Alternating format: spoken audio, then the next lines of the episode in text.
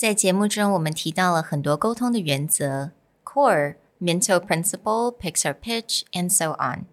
但今天我想要换一个角度来跟大家谈谈，为什么这些沟通的原则这么的重要？那沟通的心态又是什么呢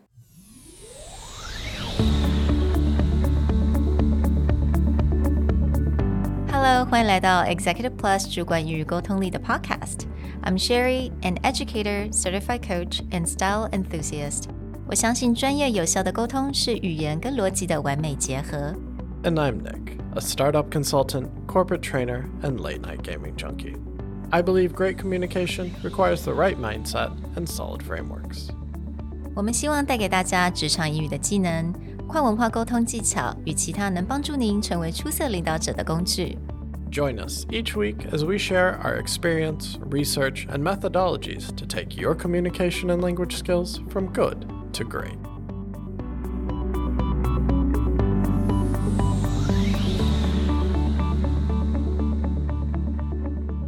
Hey everyone, welcome back to the Executive Plus podcast.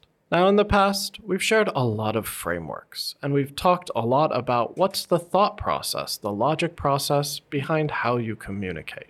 Today, we want to add another layer to this communication, which is no communication is complete without considering cultural context. Now, luckily, there's a wonderful guide and book on this that we're going to use to cover a lot of aspects of how you bring cultural understanding and nuance into communication. 那我今天想要来介绍一下这本书，这本书的名字叫做《The Culture Map》。 这本书绝对不是新的书，它是在二零一六年的时候它就出版了。那这个作者呢，名字叫做 Aaron Meyer。那 Aaron Meyer 他是 INSEAD 这个商学院的一个 professor。那他专门也是到很多的不同的公司去 coach 啊，去做一些 training，尤其是去针对这种当你必须要 manage 跨文化跟不同国家不同 team 的时候，你该怎么样做的一个 transition。This book it's introduced by Nick, and you read it a long, long time ago when it first came out. Yeah, right? I actually read it when it first came out, and it first got read by Zona, mm-hmm. who then I read it, and then we did quite a bit of training, and then didn't talk about it for a while, but then it came up in one mm. of hmm. our conversations, and it really is a great basis mm. for understanding a wide range. A lot of times people will just lump it into Western yeah. versus Eastern when it comes to logic, when it mm-hmm. comes to thinking patterns. But the reality is there's a lot of dimensions mm-hmm. in between, and not everyone matches up. Like, for example, in the UK and US, there are certain things that culturally yeah. we don't do the same. Mm. Whereas if you take, for example, China and Taiwan, there's a lot of things that culturally are different, mm. even though you may have similar backgrounds historically. 因为我们一直在讲到这种用英语是我们一种国际的语言嘛，我们必须要来做一个 business 的时候，一定要用到英语。但是我们还是会碰到各式各样国家的人，你跟法国人做生意，跟德国人做生意，跟跟美国人做生意是完全不一样的。虽然他们可以用英文去交谈，但是他们也会碰到一些。 一些 cultural barrier，一些 miscommunication。那今天我觉得，如果大家想看这本书，我非常建议。那它的中文名字叫做《文化地图》。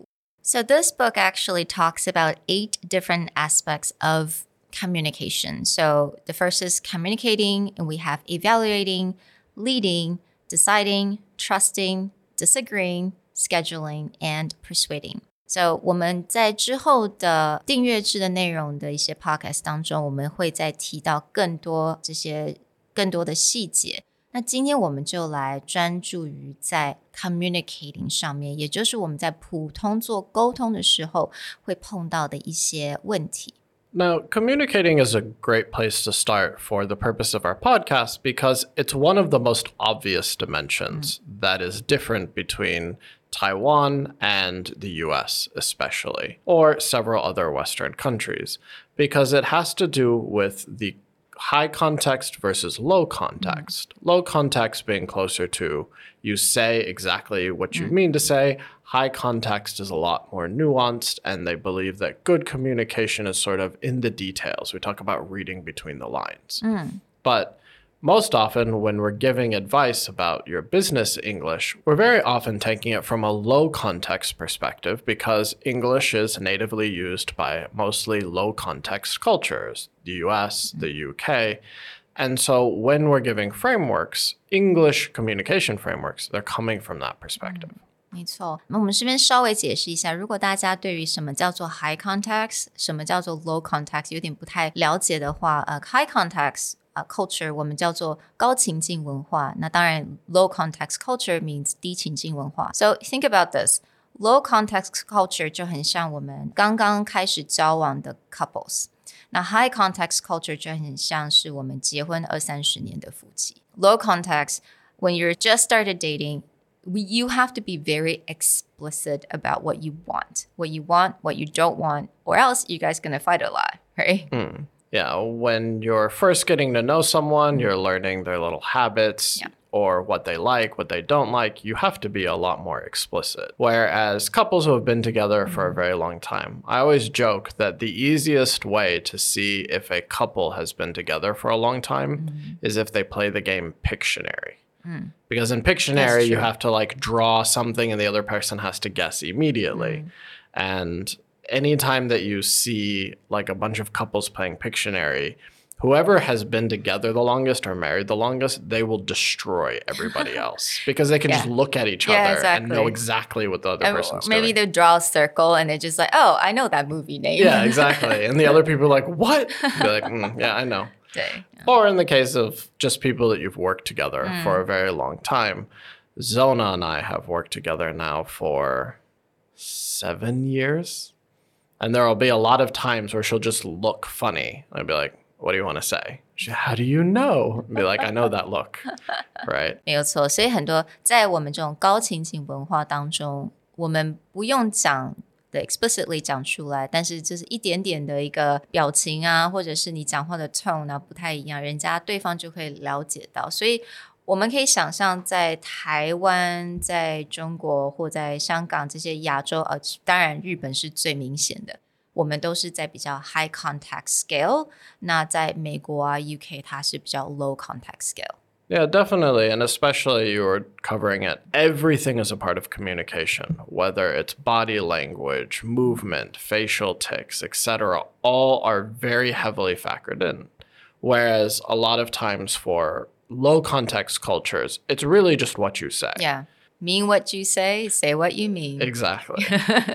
and that this is actually why Nick sometimes when we're not talking about work, when we're as outside of work, when we're talking about personal things, and Nick would feel a little confused. How come I'm Confused not or annoyed? I think annoyed is annoyed? Yes, annoyed. 他会觉得很烦，就是为什么我 讲的跟做的有点不太一样。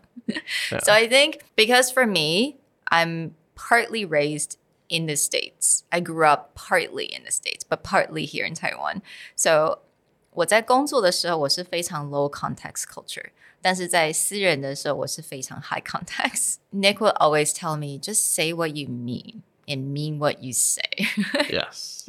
But you see this struggle a lot. Early on, while I was in Taiwan, I would spend a lot of time helping new foreigners who just arrived in Taiwan. And the first five years I was here, I was in Jiayi. There's a lot of adjustment for foreigners who come. They don't speak Chinese, they don't really understand the culture. And if you go to Jiayi, like you're in it. I think in Taipei, you can get away with not really learning Chinese. You can do mm-hmm. everything in English, you can get around. But in other cities, that's not possible. And this would cause a lot of people issues because even though, let's say, cram school owners can speak English, they still operate in a very high context way. Meaning, as you said, say what you mean and mean what you say. But we'll talk about feedback in a later dimension. But especially when they want to make suggestions about what they should do, how they should improve, it was very high context. And so they would make some kind of suggestion that the cram school thought was very clear, and the new teacher had no clue hmm. what's going on. They'll be like, they didn't tell me to do that. They hmm. didn't tell me to, they just, they kind of suggested maybe, but it felt more like a suggestion, not a requirement. But it was Right. actually truly a requirement.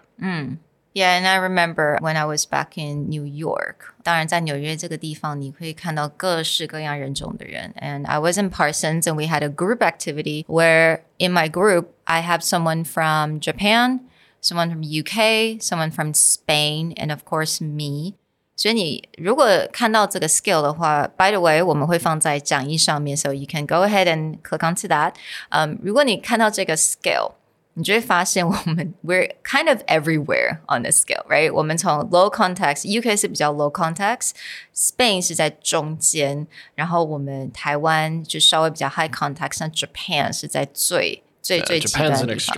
Exactly. So oh my God, there were uh, so many arguments among, especially between the British lady and also the Spanish girl in the team, and they would had a lot of arguments, and the Japanese guy would just look so miserable at all time. So that was very interesting. Now I think about it, I'm like, okay, because all these we, we live in a very different culture. So the way we communicate is completely different. And back to something I talked about earlier is a lot of times people will lump into Asia mm-hmm. versus Western. But when you look at the high context, low context scale, you actually find that there's a lot of Western cultures, French, Italian, mm. Spanish, who are actually tend towards high context. They're yeah. not as high context as, say, Taiwanese mm. or Japanese, but they're not native English speakers. And again, most of your native English speakers, UK, US, Canada, Australia, yeah. are all down low context. But they forget this. And so I can remember one time where I was helping a friend who deals a lot with overseas suppliers. Mm. And he kept emailing back and forth with the supplier, and the supplier was in Italy.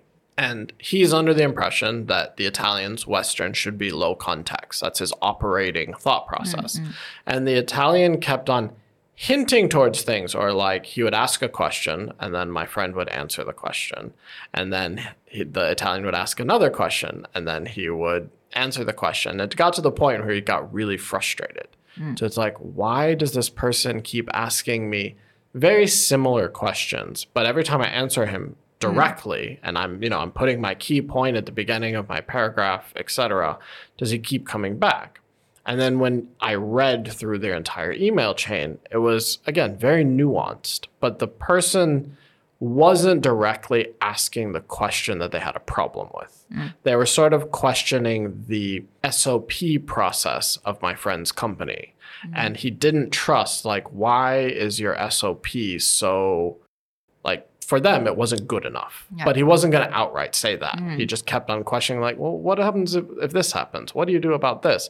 And it was frustrating my friend. And then we had to go back and be like, okay, he's not asking you these questions. Mm. He's trying to figure out his problem. And as soon as my friend came back and said, okay, we're going to modify our SOP a little bit, we're going to fix a few things, it just stopped. The guy was mm. like, oh, okay, we're good.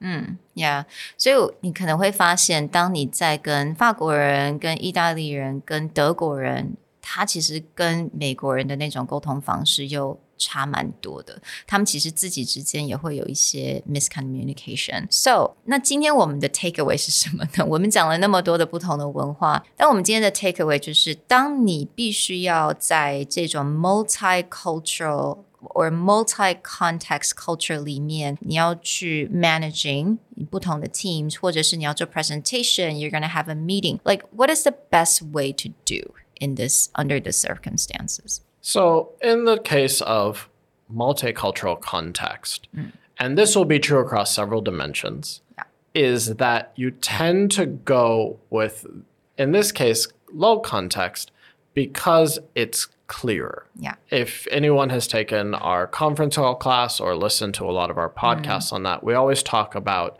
setting agendas, summarizing, going back and asking clarification questions. Mm. In this case, the suggestion is go with the low context in a multicultural mm. aspect, simply because then you make sure everything is clear. Mm. Now, that's different when you're on a culture to another culture, like a one on one situation. You should actually flex and adjust yeah. a bit towards mm. their sense of understanding. Mm. But in a group setting, going with the low context helps with clarification. So again，当你必须要在一个 conference call 或做 presentation，要面对各式各样不同国家的 team 的时候呢，low context is one its way to go. Also，我们一直常提到就是 when you ask a question, Ask open-ended question, right? The WH question because you want to give them more space to explain. And especially if you're dealing with high context cultures, there's a tendency for them to say, it's okay. Mm. But then they're expecting you to read, say, body language, Yeah. read their tone, and understand that even if they're agreeing, they're not really disagreeing. So if you go with a very simple yes, no, okay, not okay, hmm. the answer that you're going to get is not going to be the answer that is true. Hmm. By asking open ended questions, you're allowing for discussion and you're allowing more opportunity for people to say disagree. Exactly. And also clarify, and I think Nick mentioned this, clarify when you're not sure. 就不用害怕，觉得说自己是不是一直问问题，会不会感觉好像没有礼貌？但是当你有一点点不太了解的话，ask the question, clarify.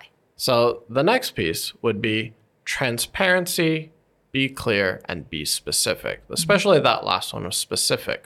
When we've talked about, say, in your emails, put the date, put Yeah. the time, even up in the subject mm-hmm. line, this kind of specificity and this mm. kind of clarity becomes really important. So, one thing that we've seen a lot of times throughout the pandemic situation is when you're doing an online conference call with multiple cultures, you need to put the time zone. Mm-hmm. Right. And a lot of people would just assume, okay, if I write the email, you should know that it's in my time zone, mm-hmm. or I have to write it's your time zone You should always just be specific to Yeah. avoid a lot of this confusion. Right. And also another thing, when you're expressing what you like or what you don't like about the project, let's say, 你不要就只想说, oh, I don't like it, right? You want to be very specific. Okay, well, um, maybe I don't really like this because, or this isn't working for me because you give specific example. 所以人家才不会去，比如说他们会想说，诶，你是不是 high context？我是不是要去 read between the line？或者是 oh maybe you mean this, oh maybe you mean that, and then that will cause more confusion, right? So be very specific. Yeah, and this goes back to that clarification part earlier, which is in a multicultural context, don't read between the lines. Yeah. Now, if you're talking to a high context culture in Taiwan, you're used to t- reading between the Right. lines with other Taiwanese, with Japanese. But in a multicultural, you mm. really should just narrow it down mm. to say what you mean and mean what you say. Right. And don't assume something mm. because you may be assuming incorrectly. And then at the very end of any kind of discussion, make sure re- you guys recap what you agreed on and what you're going to do next. Like, what are the action steps you're going to take? Right. And that agreement piece becomes really important because we'll actually talk about agreement as another dimension later. Mm-hmm. But that in high context cultures, if you don't do that recap, you don't state what you feel you mm-hmm. agreed on, Yeah. you're not allowing that other person to maybe have another shot at either mm-hmm. clarifying or disagreeing Exactly. And again, you know, don't be extremely polite. 有的时候我们在比较 high context culture 的时候，我们会觉得问太多问题，或者是呃、uh,，yeah asking a lot of clarification 这样的这样子会不会不太礼貌？这样会不会让人家觉得很烦？Again, you want to make sure that you understand and you guys are on the same page. Right. So a lot of times people will feel, especially coming from high context cultures, that the mm. more questions you ask, maybe the less professional you look. Mm. Means like you don't know what you're doing or you're not clear, you weren't paying attention. But the reality is, in this multicultural context, mm. it's always better to know, especially when you have a lot of low culture, because low culture will tend to get upset when they're like, well, why didn't you ask? Right. Exactly.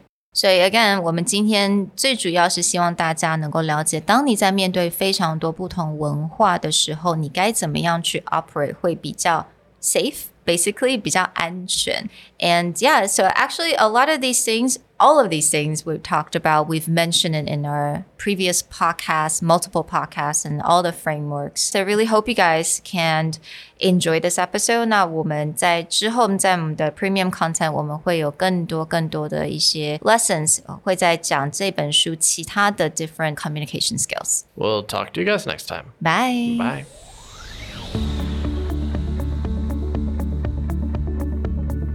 The Executive Plus podcast is a Presentality Group production, produced and hosted by Sherry Fang and Nick Howard. You can search us on Facebook, 主管英文 Executive Plus. You can also find us on Instagram, Communication R&D, and email us at sherry at epstyleplus.com.